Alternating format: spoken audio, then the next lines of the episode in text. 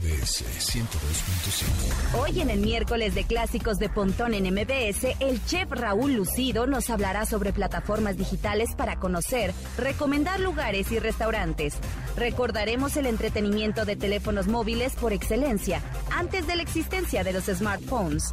Además, Mónica Mistreta nos trae la actualidad de la industria tecnológica en su sección Tecnología Empresarial. Pontón en MBS.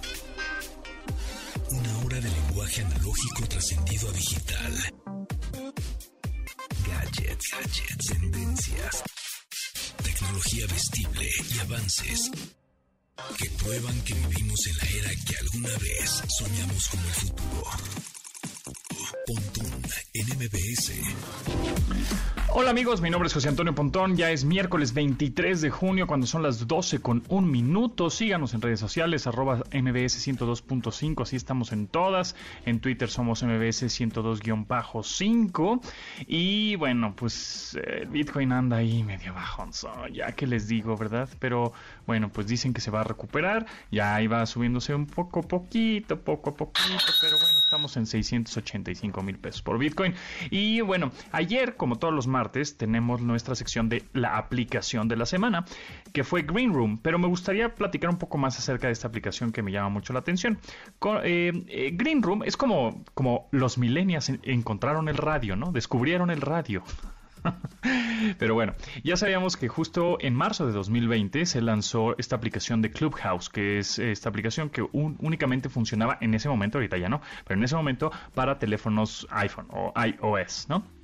y era a través de invitación. O sea, yo tengo la aplicación y tenía cinco invitaciones, se los mandaba a mis amigos y esos cinco se los mandaban otros cinco cada uno y así, y así ¿no? Etcétera. Así como, ¿se acuerdan Gmail? ¿Se acuerdan del, del, del, del mail de Google? Que era por invitación y que estuvo en beta, beta o, pruebas añísimos. Bueno, pues algo así era como con Clubhouse. Y esta aplicación lo que hace es que tú te conectas a transmisiones en vivo de solo audio, así, tal cual, como si fuera radio, ¿no? pero, pero no, no está en demanda, es decir, no se queda guardado y tú lo puedes escuchar cuando quieras.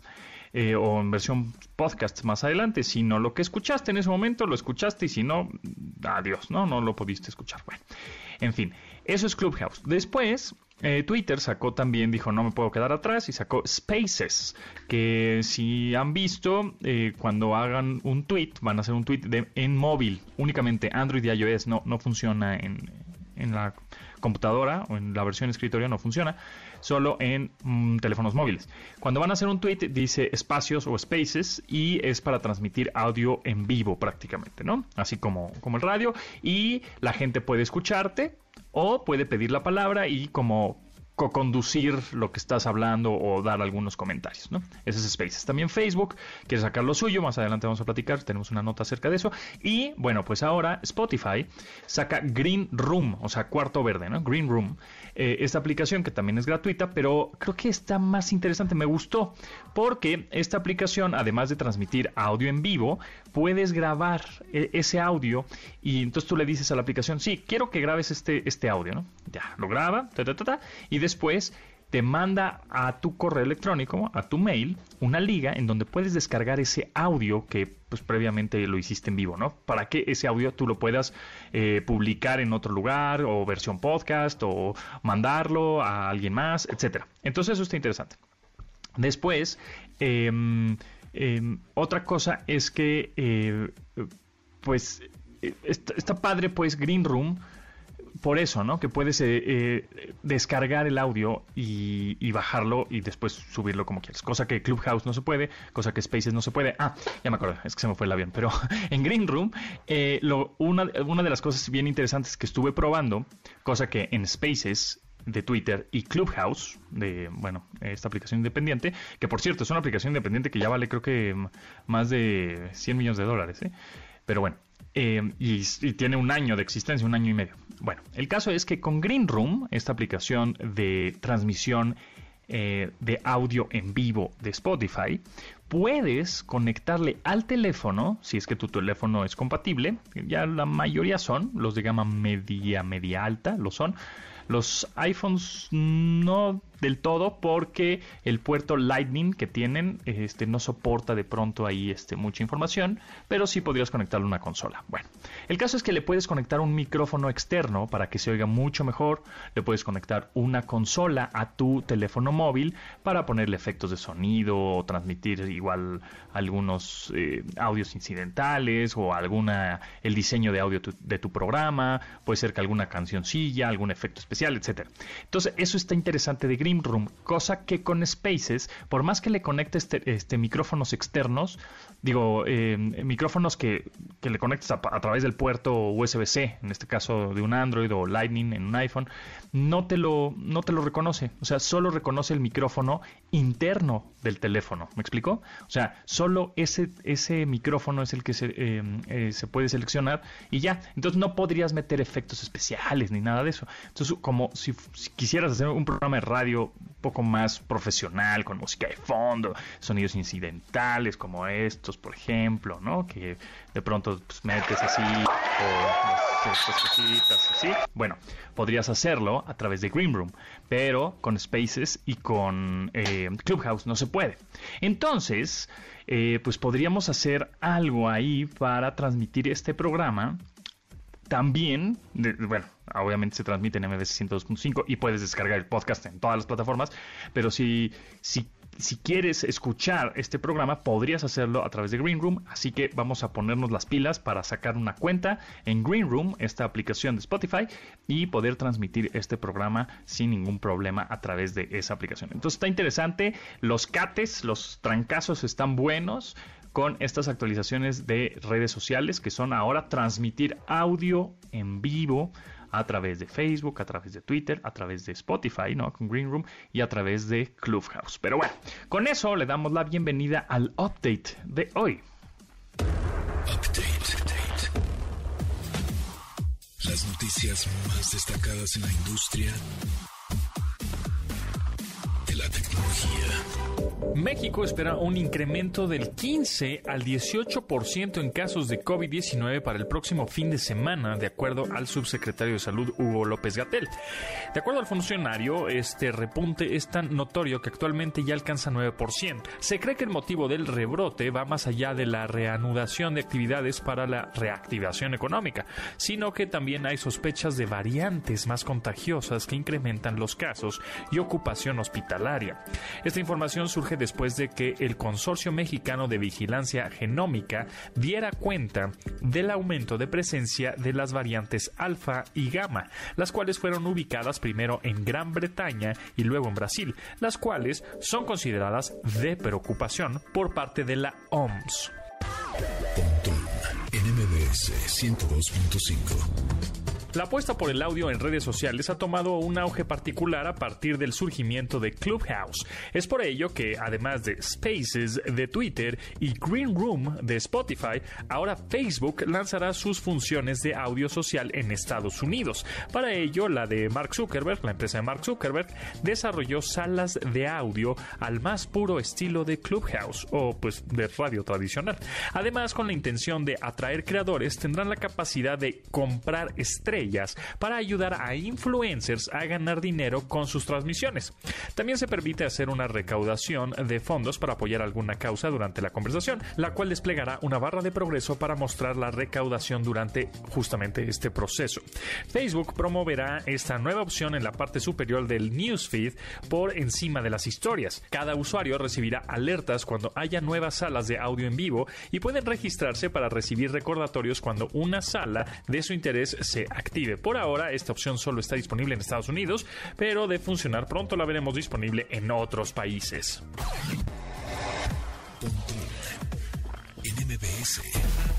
La Comisión Europea confirma el inicio de una investigación formal sobre el negocio publicitario de Google, el cual posiblemente derivaría en una de las mayores multas de la historia por prácticas ilícitas en el mercado de la publicidad.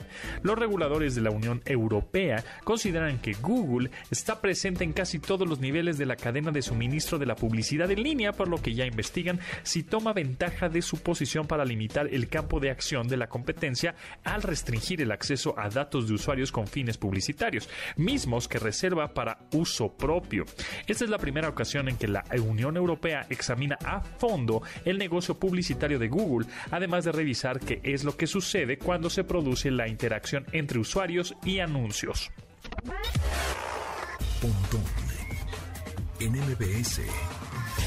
Dogface, el skater que se volvió viral por patinar bebiendo jugo de arándanos y cantar una canción de Fleetwood Mac, ya tiene su propia línea de bebidas alcoholizadas. Después del buen golpe de fortuna que le llegó tras su famoso clip en TikTok, Nathan Apodaca ahora es el dueño de Beatbox, una bebida a la que denominan como jugo de ensueño de arándanos cósmicos, según su representante. Por supuesto, la bebida tiene como base el jugo de arándanos, pero con un toque de alcohol de 11.1 grados. En los próximos días, Dogface grabará el comercial para promocionarla y arrancará con la difusión para vender esta bebida. en 102.5. Amigos, ¿qué teléfono tuvieron de los Nokia? ¿Y cuál fue el primerito, el primer Nokia que tuvieron? ¿Acaso será el 1100? Bueno, pues fue lanzado ese Nokia 1100 em, eh, en agosto de 2003. Tiene 18 años ese teléfono que fue maravilloso y fue un récord de ventas cuando todavía no había smartphones. Así que vamos a escuchar esto.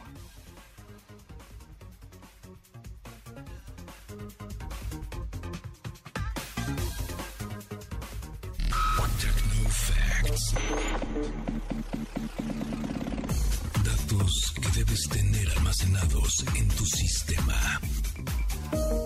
Parecido a los modelos previos Nokia 5110, Nokia 3210 y Nokia 3310, el modelo 1100 es un teléfono desarrollado por la compañía electrónica sueca en 2003 y estuvo a la venta hasta el año 2007. Este modelo de teléfono móvil es el dispositivo electrónico más vendido en la historia de la humanidad con 250 millones de unidades vendidas, hasta que fue descontinuado en 2009. La razón que detonó el éxito de semejante modelo fue el que estaba dirigido hacia los mercados de países en desarrollo gracias a su bajo costo y diseño simple. Su uso era extremadamente amigable y llegó justo en la época que antecedió al desarrollo de los teléfonos inteligentes, Contaba con una pantalla monocromática de 96 por 64 píxeles. Tenía un teclado y cara frontal diseñadas a prueba de polvo y con lados antideslizantes. Si después de todas estas descripciones no les suena familiar, probablemente lo recuerdan como el teléfono que contenía el famoso juego de la viborita, con el cual los poseedores de dicho modelo mataron el tiempo en incontables ocasiones. Amigos, disculpen, ahí en la cápsula eh, decíamos que es sueca, no es cierto, Nokia es finlandesa. Disculpen ustedes, amigos, es finlandesa. Antes de que me lleguen los tweets de, ay, pues no, sabes nada. es finlandesa, amigos, es finlandesa, lo estaba, estaba, escuchando. Pero bueno, tenemos regalos, sí, regalos 55 51 66 1025. Márquenos porque bueno, pues te tienes, te puedes convertir en el protagonista de las historias que se viven en el cine 4D. Siente esos efectos especiales de viento en tu cara, mójate con los efectos especiales de lluvia y nieve y deslízate o siente la velocidad con los efectos de movimiento de tu butaca. Una experiencia que no te podrás perder de verdad. Está en el sótano de la Torre Latinoamericana. Así que tenemos cinco, cinco boletos dobles, cinco pases dobles para que conozcas esto. Recuerda que el cine 4D abre todos los días y cuenta con todas las medidas de seguridad y sanitización. Así que márcanos porque te puedes llevar uno de estos cinco pases dobles para el cine 4D, una experiencia sensacional. Ahora sí que sensacional. Al 55 51 66 1025. Márquele, márquele ya. Sus avances. Ahora somos relatores de cómo rebasa los alcances de nuestra imaginación. Pontón en MBS. Instagram. Arroba. Pontón en MBS. Miércoles de clásicos. Recuerden que todas estas canciones que ponemos en el programa ya tenemos una playlist ahí en Spotify. Nada más lo tienen que buscar como Pontón en música Pontón en MBS y está todas las rolas que estamos poniendo en este programa. En 1978, Giorgio Moroder, pues, genio de la música disco, escribió una canción instrumental para la película Expreso de Medianoche, a la cual tituló Chase esta fue la principal exponente de un trabajo que eventualmente ganó el premio de la Academia por Mejor Banda Sonora. Sin embargo, lo que buscaba el director de la película, Alan Parker, en el sencillo era algo más parecido a I Feel Love, canción que él mismo Moroder trabajó con Donna Summer, pero recibió esta pieza que se convirtió en uno de los bastiones sobre los que se construyó el género musical que hoy conocemos como High Energy. La canción se llama Chase y es de Giorgio Moroder. Hashtag Foodie. Recomendaciones culinarias con el chef Raúl Lucido. Miércoles, como cada 15 días, miércoles de también los geeks comemos, este, hashtag foodie, y también los geeks subimos fotografías de comida y de bebida. Pero en esta ocasión justamente vamos a hablar de eso con el chef Lucido, chef Raúl Lucido, que lo pueden seguir en arroba chef-lucido en Instagram, de todas estas aplicaciones, redes sociales y, y plataformas digitales, tal cual, aplicaciones, que para recomendar lugares para saber si está bueno el lugar, los horarios y, pues sabemos que de la vista nace el amor. Entonces, si vemos una fotografía de un platillo, de una sopa, de un sushi, de una pasta, de una cerveza así súper deliciosa y la vemos en Google, la vemos en, TripAdvisor, en Tripit, en Yelp, en todas estas apps, pues decimos, órale, cabra, está bueno el lugar, ¿no? Hay un buen ambiente y vamos, pero tiene sus, sus cosas que habrá que platicar. Raúl, ¿cómo estás? Muy bien, Pontón, aquí. Pues feliz estar de vuelta como cada 15 días y pues vamos a platicar de un tema que creo que es súper importante, que empezó, creo yo, como algo novedoso, algo como que mucha gente tal vez, y más en esta industria que es como muy, eh, pues llamarlo de una forma, era muy tradicionalista, como que no le prestaron la atención y hoy se volvió no solo algo, algo necesario, es una herramienta que tienes que sí o sí tener como, como establecimiento. Exacto. Bueno, conocimos hace muchos años ya la famosa aplicación Foursquare, que esa pues ya eh, tronó un poco, como que nadie la usó, porque nadie la... Bueno, sí la usaban, pero de pronto cuando cambió al nombre a Swarm, como que ya la gente ya no la adaptó igual, perdieron muchos usuarios y bueno, pues ahí sigue existiendo, pero no mucha gente la nutre, porque todo este tipo de aplicaciones y plataformas son colaborativas, o sea, tú, tú abres la aplicación y ves que te gustó este platillo, haces una breve reseña del platillo en texto y tomas una fotografía, la gente se mete y dice, ay, Raúl fue a este restaurante, a ver qué tal está, ah, sí, me convenció y vas. Pero de pronto, pues la gente, eh, la, la interfaz de usuario ya no era tan amigable, la gente la dejó de usar y pues ya murióse, ¿no? Este, pero por el otro lado, yo creo que en México em, se usa mucho Yelp, puede ser TripAdvisor y mucho Google, ¿no? O sea, tú buscas el nombre del restaurante en Google y inmediatamente Google te dice los horarios, cuando está abierto, cuando está cerrado y te aparecen algunas fotos que los otros usuarios que han ido han subido ahí. Sin embargo, de pronto te puedes encontrar con algunos paleros, ¿no? De cada restaurante. Exactamente, sí, como en todos lados se cuecen habas, ¿no? Entonces siempre hay eh, pues estas prácticas que no son nada profesionales ni nada honestas, el, literal se, le, se, paga, ¿no? O sea, se hacen campañas para pagarle a la gente, a, empresas que se dedican a subir contenido falso sobre los restaurantes, hablando bien de las, de las, de los restaurantes o los establecimientos, subiendo fotografías, a veces incluso fotografías de, de archivo, ¿no? O sea, ni siquiera la fotografía real del, de la hamburguesa del restaurante, ¿sabes? Así es. Entonces, sí, este, pero sí, normalmente o sea, los establecimientos tienen hoy, muchos ya lo usan, unos lo usan y no lo, no lo alimentan, no lo nutren, como, como tú bien dices. Hay, hay veces, el otro día me, topó, me toqué una, una, página en donde encontré un menú increíble de cervezas y resulta que el menú era de 2017, ¿no? Entonces, de las 80 etiquetas que tenían, hoy nada más tienen 6. Entonces, eso, como cliente llegas y pues vienes con una expectativa enorme y te das un frentazo con la realidad. Y pues eso nada más es, ahora sí que culpa del establecimiento por no prestarle la atención, porque hoy es una herramienta que pues es, tu, menú tienes que tenerlo actualizado ahí. Y hablando de menús, eh, Raúl, este, tú que has estado también en la industria restaurantera por mucho tiempo, ¿qué opinas de estos menús QR codes, de los códigos QR, en donde la gente tiene que abrir su celular, este, saca la foto, bueno, la cámara em, reconoce el código QR, le abre un menú ya sea en PDF, o, ya, ahí empieza el, el, desastre, ¿no? Porque unos se abren en PDF, otros se descargan, otros se abre un sitio, y entonces empiezan a, con muchos protocolos de, de ahí de comunicación de, y de gráficos, y entonces a unos les abre, otros no les abre, unos unas cartas que son puro texto, y pues la verdad es que de pronto una fotografía se agradece, ¿no? No sé, ¿tú qué opinas? Yo, yo prefiero que me sigan dando el, el menú físico. ¿Ya físico? Sí, que, no, sé, fíjate que... las manos y ya. En, términos de, hacerlo funcional, a mí sí me gusta mucho el código QR. Obviamente, como, como bien dices, no creo que tienen que, homologarlo y unificarlo y decir, ¿sabes qué? Los códigos QR se van a abrir en un formato PDF. Listo, ya no, no, no descargarlos de una nube o bajar a otra aplicación, porque el otro día me tocó, no, es que mi menú lo tengo en Google Drive y entonces tienes que bajarte la aplicación de Google Drive, si no, no lo puedes abrir. Es un relajo, ¿no? Pero, pero la parte positiva, digamos, obviamente es la inmediatez de que recibes el menú sí se corta un poquito el protocolo de los restaurantes, especialmente restaurantes que tienen cierta o como estatus o cierto, cierto así como que son elegantes, este fine dining, ¿no? Sí. Pero, pero sí creo que también está súper interesante que tengan igual y no un PDF, pero un, archivo en, una, en un sitio web en, vivo, por llamarlo de una forma. Y eso a ti como restaurante te da una, una posibilidad de decir, ¿sabes qué? Me quedan cuatro T-Bones. Pues, ¿sabes qué? Listo, se acabaron, quítalo del menú y el próximo usuario que abre el menú no va a ver el T-Bone y no sabe la penosa necesidad de que el mesero le diga, ¿qué cree, joven? Ya no tiene. ¿No?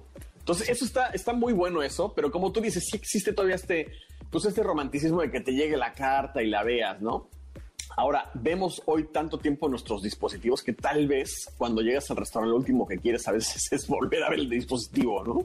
Totalmente, totalmente. O sea, supuestamente vas a un restaurante como para platicar, que de pronto de, cada quien agarra su celular y ya no está platicando tanto, pero, pero por lo menos el, momento de que te sientas y decir, ah, ¿qué onda? ¿Qué pedimos? Y entonces el mesero te ofrece algo y, no, y ya todos en tu celular otra vez, porque lo que sucede, ah, no sé si les ha pasado, que abren su celular, o sea, lo sacan del bolsillo, ponen la cámara y en lo que está cargando el código QR te llega una notificación de Facebook, WhatsApp.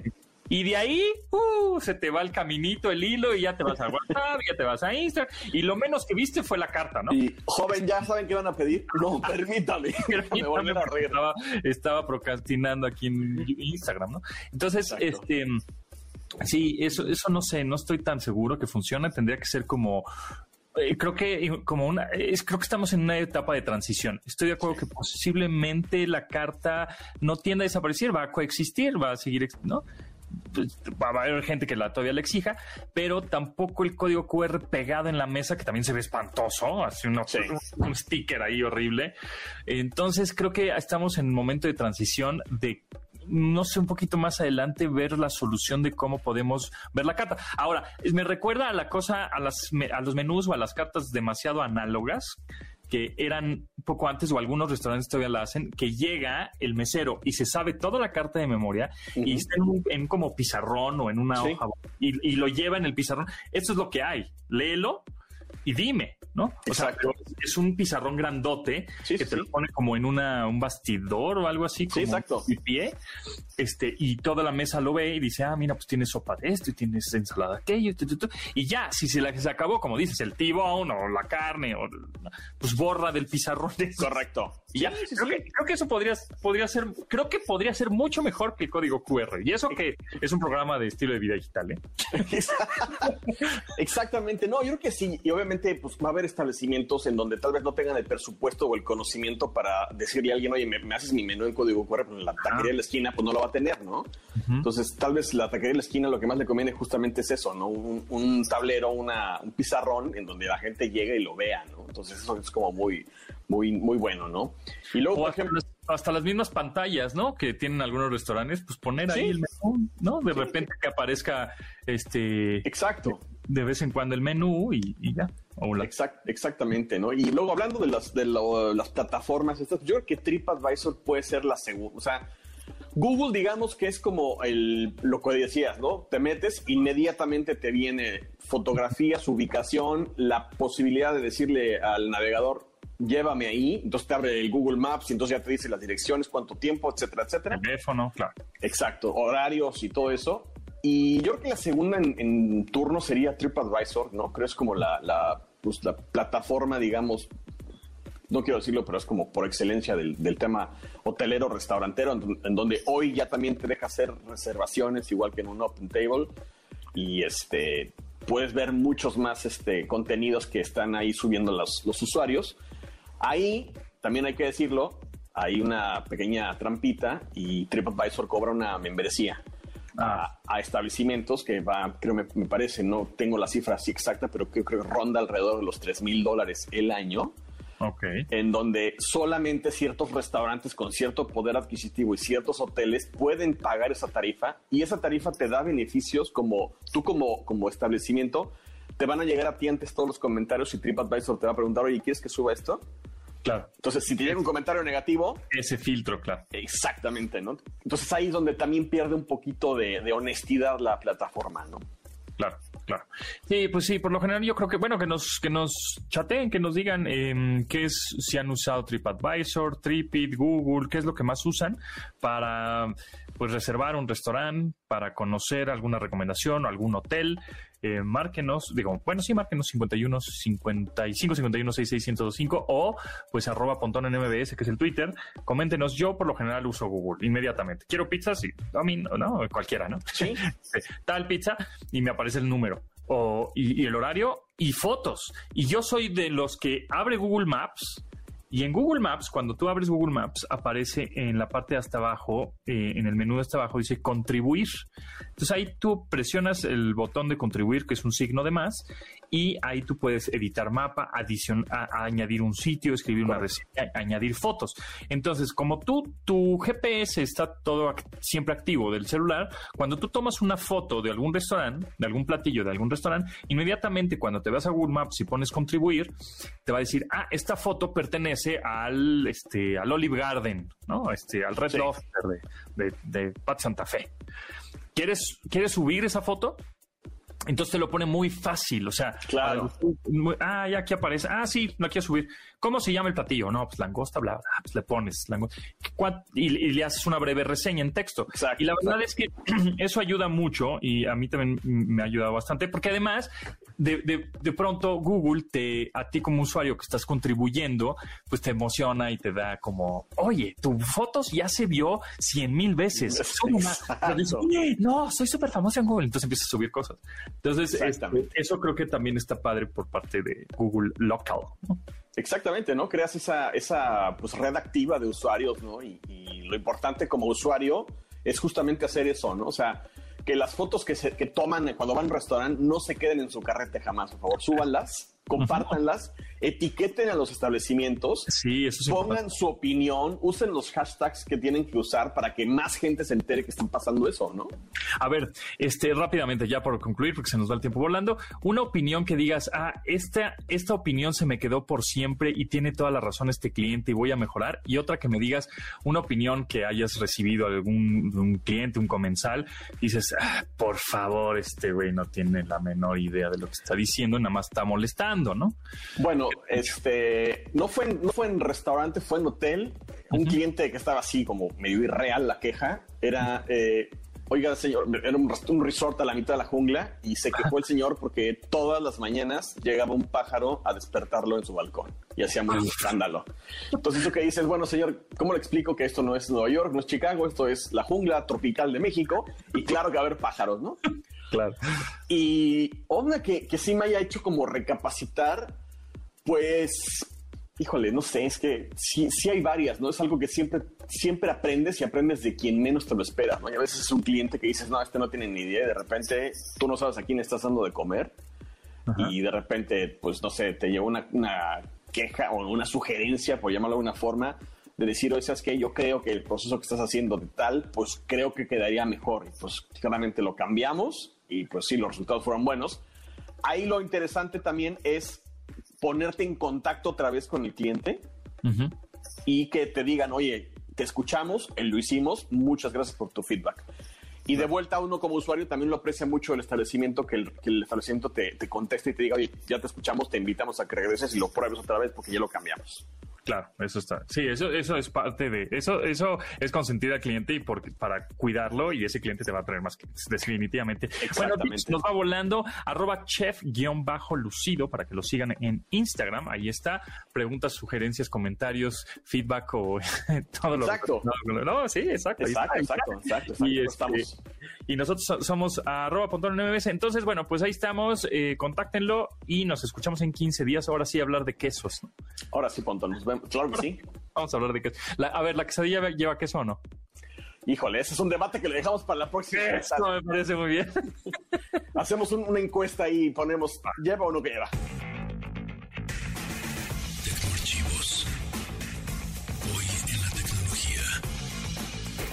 El 23 de junio de 1868 apareció la primera máquina de escribir práctica y comercialmente exitosa.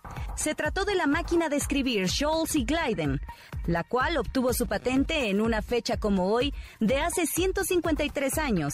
Lo que hizo a este objeto tan célebre es la inclusión de un teclado tipo QWERTY, cuya plantilla a la fecha se mantiene como la más popular en el planeta. Cabe mencionar que este modelo de máquina de escribir posteriormente se convirtió en la Remington número uno, cuyo renombre alrededor del mundo es más popular.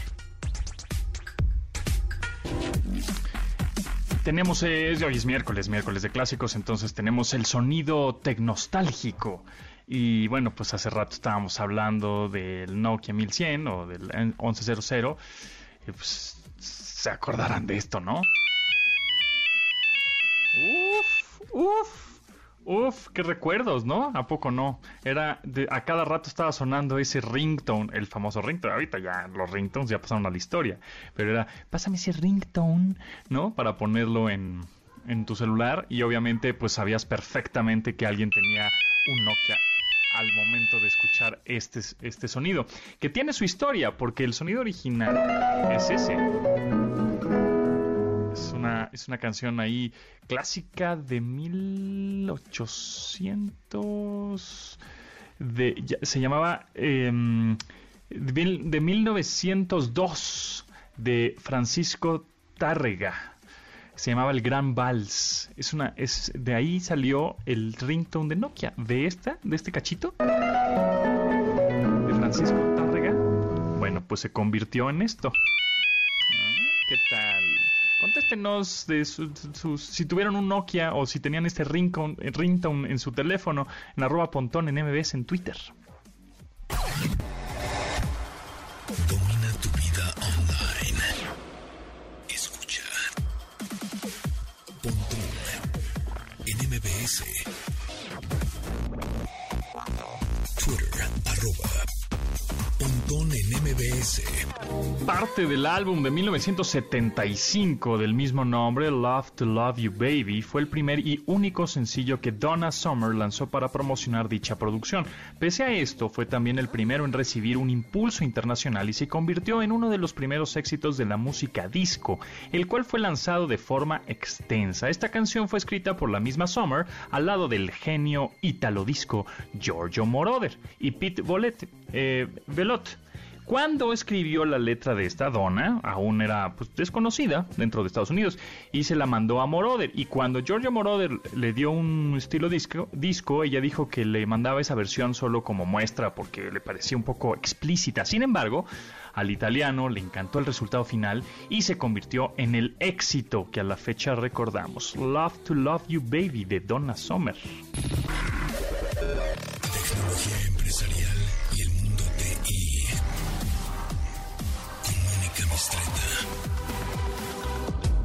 Miércoles con M de Mónica Mistreta. Mónica, ¿cómo estás? Muy bien, a todo dar, ¿y ustedes? Todo bien, todo bien, pues ya estamos regresando a las oficinas, ¿verdad? ¿Cómo está eso? Ya, ya empieza. Ya empieza y cómo... Eh, Mira, con esto de que un día es un semáforo y otro ah, bueno, de acuerdo. Este, está un poco de locos pero sí eh, muchas empresas han planeado para el segundo semestre el retorno paulatino a las oficinas. De hecho, fíjate que el INEGI eh, sacó una bonita encuesta en la que reporta que solo 5.7% de las un poquito más de un millón ochocientas empresas que hay en el país planean mantener el trabajo a distancia de manera permanente. O sea que no nos hagamos bolas, solo un porcentaje muy chiquito. Sí, sí. Eh, sobre todo parece ser que entre las empresas que aún no regresan del todo a sus oficinas, los que ya se mueren de ganas por regresar, ¿quiénes crees que son? Eh, los más jóvenes. Ok. Porque pues no se hallan, nomás no se hallan en su casa. Ok. Eh, muchas veces no tienen las condiciones, en fin. Y, y les gusta pues estar con sus cuates y en las oficinas, porque también las oficinas son para socializar. Entonces. Claro, sí, bueno, es que también cuánto porcentaje crees que sea eh, la chorcha de la chamba, ¿no? Claro. el 50% estás... Por eso también trabaja. Iba a decir una grosería, pero estás este chismeando, chismeando, chismeando. Sí. ¿No? Así es nuestra naturaleza, ¿qué le vamos a hacer? Qué bonito, qué bonito. Ni modo, esta pandemia no puede terminar con ciertas cosas que hay que conservar, que una de, eso, de esas es el radio pasillo. Exacto. No basta con, el, con los chats. Así es. Entonces, ahora el nombre del juego es que los CIOs tienen que, o los directores de sistemas, tienen que habilitar las oficinas para este regreso de una manera segura. Em, y en ese sentido también ponerse de acuerdo con los directores de recursos humanos, porque hay que mantener la sana distancia y bueno, y toda la parte de la sanitización, etcétera. Pero eh, desde el punto de vista de sistemas, la prioridad pues es, la conectividad, ¿no? Mantener altos niveles de disponibilidad y la seguridad, que por supuesto siempre está entre, si no la uno, la uno bis, ¿no? Entre las prioridades de los directores de sistemas. Totalmente. Algunos están viendo si pueden mantener un sistema híbrido en donde el, eh, digamos, 30% del equipo esté haciendo labores presenciales y el 70% siga al menos parte del tiempo en su casa y que haya rotaciones, ¿no? Una semana le toque a uno, otra semana a los otros. Eh, las áreas que más pronto pareciera que están volviendo a trabajar eh, son los departamentos de soporte técnico, porque sí, soporte. sí, muchas veces la gente necesita, los usuarios internos requieren que alguien los, los esté eh, supervisando, que los ayuden. Claro, o, ir, ¿no? De plano ir a, a la oficina, arréglame mi copu, compadre, porque, ¿no? Sí, Como ahorita que se me acaba de caer algo sobre el teclado y me da un pánico horrible quitarle las teclas. Qué barbaridad, exacto. Ay, sí, porque una cosa es quitárselas, luego hay que volverlas a poner. Exacto. Entonces, es un poco el reto, ¿no? Eh, y para eso los, pues la gente de soporte es valiosísima. Eh, otro, otros de las eh, cuestiones que ha habido y que no necesariamente son muy recomendables es que mantienen a los algunos de los equipos de desarrollo altamente em, productivos o que están haciendo un desarrollo de código muy intenso y que tienen que preparar aplicaciones de una manera ágil, a eso los están dejando independientes del resto de las, de las áreas como para que se concentren, pero eso también requieren de un lugar quizá más pequeño, ya no los grandes eh, corporativos, que sé que en el caso de varios bancos, al menos dicho por sus directores de sistemas, se van a deshacer de pisos completos de oficinas.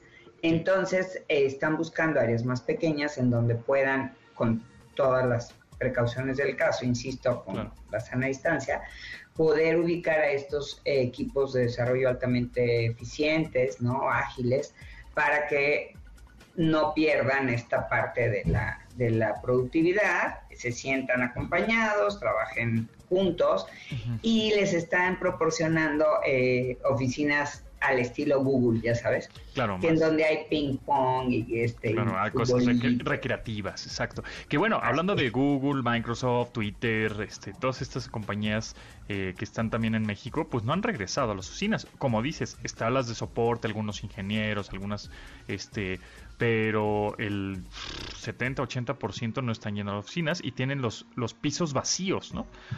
Pero pues de todas maneras tiene que ir personas de, personas de limpieza, personas de ingeniería, ¿no? Eh, pero un 70-80% no está yendo y ya llevan más de un año así.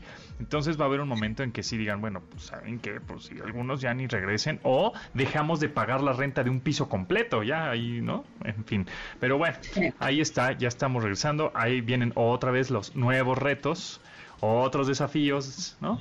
Este, que, esa es la, la, onda híbrida y quién quiere regresar y quién no, y tener ser todavía aún más tolerantes de lo que hacíamos, eh, eh, éramos antes. Mónica, ¿en dónde te puede escribir la gente y, y seguirte?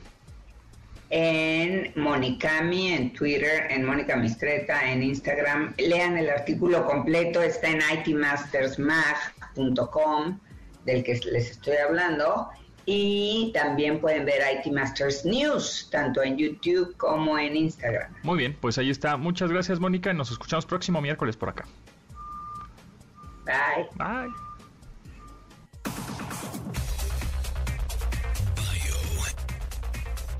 el personaje de la semana. Más allá de la cuestionada reputación de Michael Jackson con los niños, él siempre buscó o mostró una afinidad o interés por temas orientados a la niñez. Es por ello que, a continuación, les contaremos algunos de los tantos intereses que demostraban cómo Michael Jackson siempre mantuvo intereses que le acercaban con su época como niño. El personaje favorito en la vida de Michael Jackson era Pinocho, Tal era su amor por él que en 1993 pidió a una revista de Disney que le una entrevista que le pusieran en la portada con el muñeco de madera animado. Michael siempre quiso ser Spider-Man. De hecho, en los años 90 que Marvel Comics cayó en bancarrota, Jackson trató de comprar la compañía para poder cumplir su sueño de convertirse en el afamado Hombre Araña. Sin embargo, su oferta no alcanzó la cifra suficiente como para hacerse de la franquicia y tuvo que quedarse con las ganas.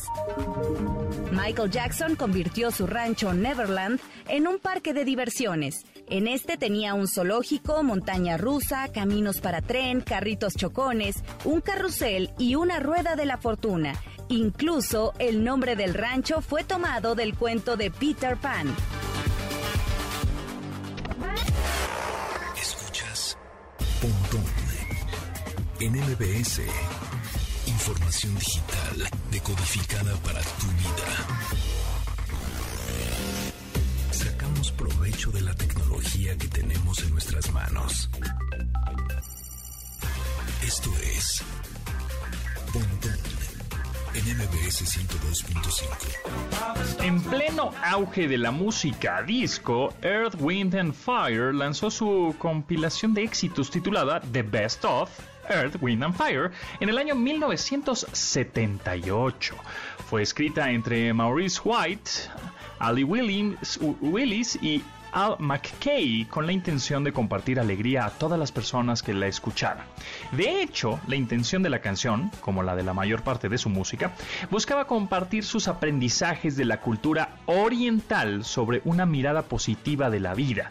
De acuerdo a Maurice White y Ali Willis, nació en el planeta con la finalidad de comunicar y que era una que era un ser muy espiritual, sentimiento que plasmó en una canción tan memorable y célebre como esta, September, aunque numerosos mitos extra surgieron con la mención que hace la canción a la fecha que dice ahí, la canción dice 21 de septiembre. Hmm, ¿Qué será? Bueno, pues la canción se llama September y es de Earth, Wind and Fire. En este miércoles de clásicos. Ya es parte de nuestra vida.